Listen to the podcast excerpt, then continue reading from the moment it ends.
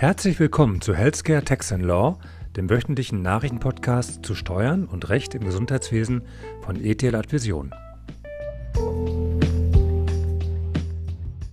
Aktuell hat ein Urteil des BSG zu sogenannten Poolärzten für Aufregung gesorgt.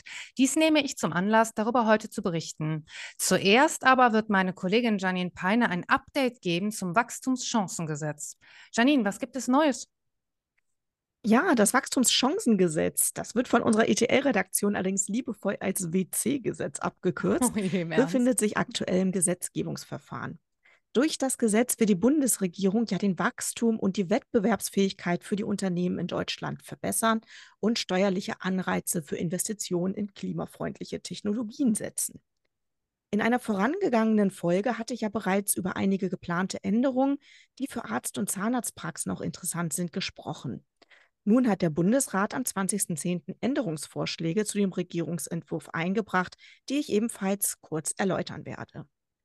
Eine für Gesundheitsunternehmer wichtige Änderung ist die geplante Wiedereinführung der degressiven Abschreibung, die für bewegliche Wirtschaftsgüter des Anlagevermögens wieder möglich sein soll, und zwar für Investitionen, die nach dem 30.09.2023 und vor dem 01.01.2025 getätigt werden.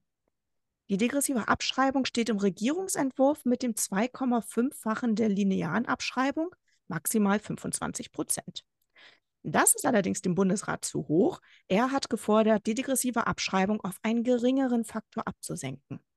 Außerdem schlägt der Bundesrat vor, den Sammelposten für geringwertige Wirtschaftsgüter abzuschaffen, wodurch die im Regierungsentwurf noch geplante Erhöhung der Obergrenze der Poolabschreibung von 1000 Euro auf 5000 Euro hinfällig wäre.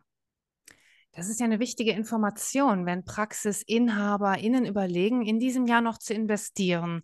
Äh, wo gibt es noch größere Fragezeichen? Ein Fragezeichen bleibt hinter der künftigen Besteuerung der privaten Nutzung von betrieblichen Hybrid- oder Elektrofahrzeugen. Ab 2024 sollte die verminderte Bemessungsgrundlage von einem Viertel des Bruttolistenpreises nur für Fahrzeuge gelten, deren Bruttolistenpreis maximal 80.000 Euro beträgt. Der Bundesrat fordert, die Kilometerreichweite nicht mehr zu berücksichtigen und für Hybridfahrzeuge nur noch auf die Kohlendioxidemissionen abzustellen. Beim Klimaschutz scheint das Streitpotenzial ja am größten zu sein.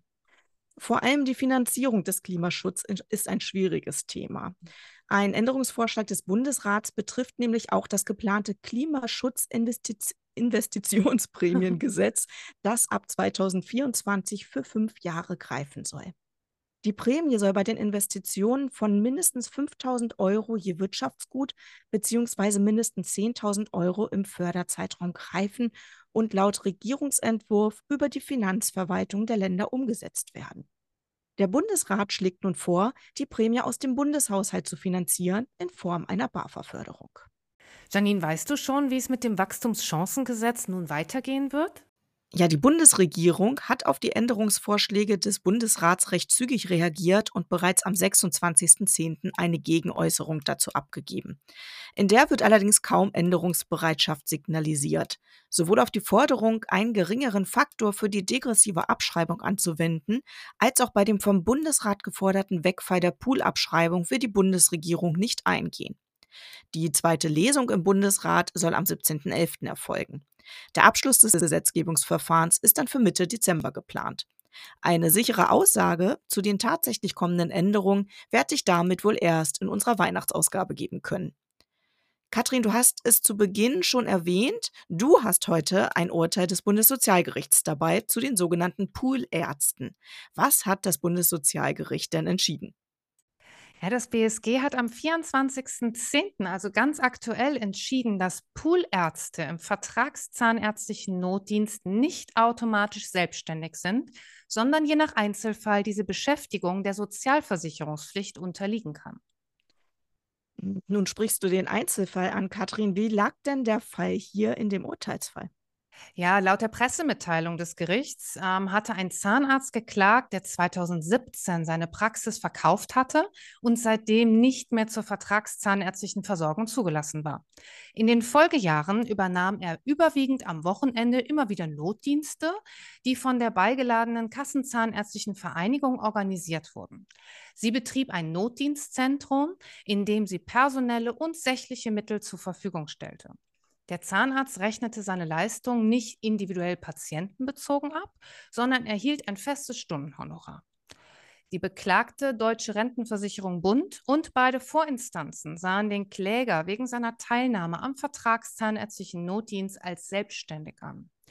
Das BSG bewertete das jetzt aber anders und stellte dabei unter anderem darauf ab, dass der Zahnarzt eine von dritter Seite organisierte Struktur vorfand, in der er sich fremdbestimmt einfügte. Auch wurde der Kläger unabhängig von konkreten Behandlungen stundenweise bezahlt. Er verfügte bereits nicht über eine Abrechnungsbefugnis, die für das Vertragszahnarztrecht eigentlich typisch ist dass der Kläger in der konkreten medizinischen Behandlung als Zahnarzt frei und eigenverantwortlich handeln konnte, fällt hingegen nicht entscheidend ins Gewicht. Infolgedessen unterlag der Zahnarzt bei der vorliegenden Notdiensttätigkeit aufgrund Beschäftigung der Versicherungspflicht. Ein Zahnarzt, der als sogenannter Poolarzt im Notdienst tätig ist, geht nicht deshalb automatisch einer selbstständigen Tätigkeit nach, weil er insoweit einer vertragszahnärztlichen Versorgung teilnimmt. Was bedeutet das Urteil für die Zukunft des Notdienstes? Ist die ärztliche Versorgung in Gefahr? Wie sind denn hier die Reaktionen dazu? Ja, verschiedene Stellen weisen aktuell darauf hin, dass das Notdienstsystem vor dem Kollaps stünde und der Worst Case eingetreten sei. Und warum ist das realistisch, diese Befürchtung? Argumentiert wird, dass Notfall- und Bereitschaftsdienste bis zu 80 Prozent, je nach KV, von selbstständigen Poolärztinnen und Ärzten übernommen werden. Wenn diese infolge der Rechtsprechung des BSG nunmehr nicht mehr als selbstständig, sondern als abhängig beschäftigt anzusehen wären, hätte dies natürlich Auswirkungen auf die Kosten. Und gegebenenfalls müsste der ambulante Notdienst neu gedacht werden. Befürchtet wird auch, dass die Qualität der ärztlichen Notfallversorgung leiden wird und ungeeignete Facharztgruppen, wie zum Beispiel Psychotherapeuten, Therapeutinnen, Augenärzte, Augenärztinnen an den Notdiensten beteiligt werden. Was dieses Urteil nun aber im Ergebnis bedeutet, ist noch Gegenstand weiterer juristischer Bewertungen. Die Notdienstordnung der KV unterscheiden sich zum Teil in wesentlichen Aspekten. Beispielsweise hält die KV Nordrhein selbst keinen eigenen Pool von Vertretungsärztinnen und Ärzten vor. Inwieweit die Feststellung des BSG auch auf das insoweit verbreitete Vertreterwesen Einfluss haben wird und die Vertreter in bestimmten Fällen als sozialversicherungspflichtig einzustufen sein werden, kann erst nach einer abschließenden Prüfung gesagt werden, wenn die schriftlichen Urteilsgründe vorliegen. Dies kann aber noch einige Monate dauern. Aktuell liegt uns nur die Pressemitteilung vor. Das Thema sollten wir dann zu einem späteren Zeitpunkt nochmal aufgreifen, Janine. Das werden wir machen, Katrin. Ja, und auch im Steuerrecht gibt es ja etliche Themen und Fragen, die mit Blick auf das Jahresende jetzt auch wichtig werden, denn auch hier ist einiges an Bewegung drin. Aus dem Grund haben wir mit unserem gemeinsamen Webinarformat ETL Advision Spezial jetzt meinen Kollegen in der nächsten Woche eingeladen. Stefan Barsch wird bei uns zu Gast sein und eine ganze Stunde lang die Fragen der Teilnehmer zum Steuerrecht beantworten. Ja, am kommenden Mittwoch, den 8.11. um 13 Uhr für eine Stunde sind unsere Zuhörer, Zuhörerinnen herzlich eingeladen, in unserer Live-Sprechstunde Steuerrecht ihre Fragen an Stefan Barsch zu stellen. Den Link zu dem Webinar finden Sie in den Show Notes.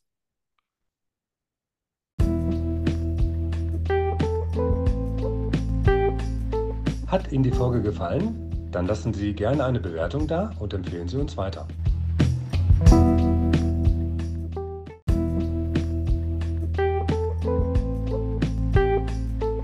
Herzlichen Dank für Ihre Aufmerksamkeit. Wir freuen uns, wenn Sie in der nächsten Woche wieder dabei sind bei Healthcare Tax Law von ETL Vision.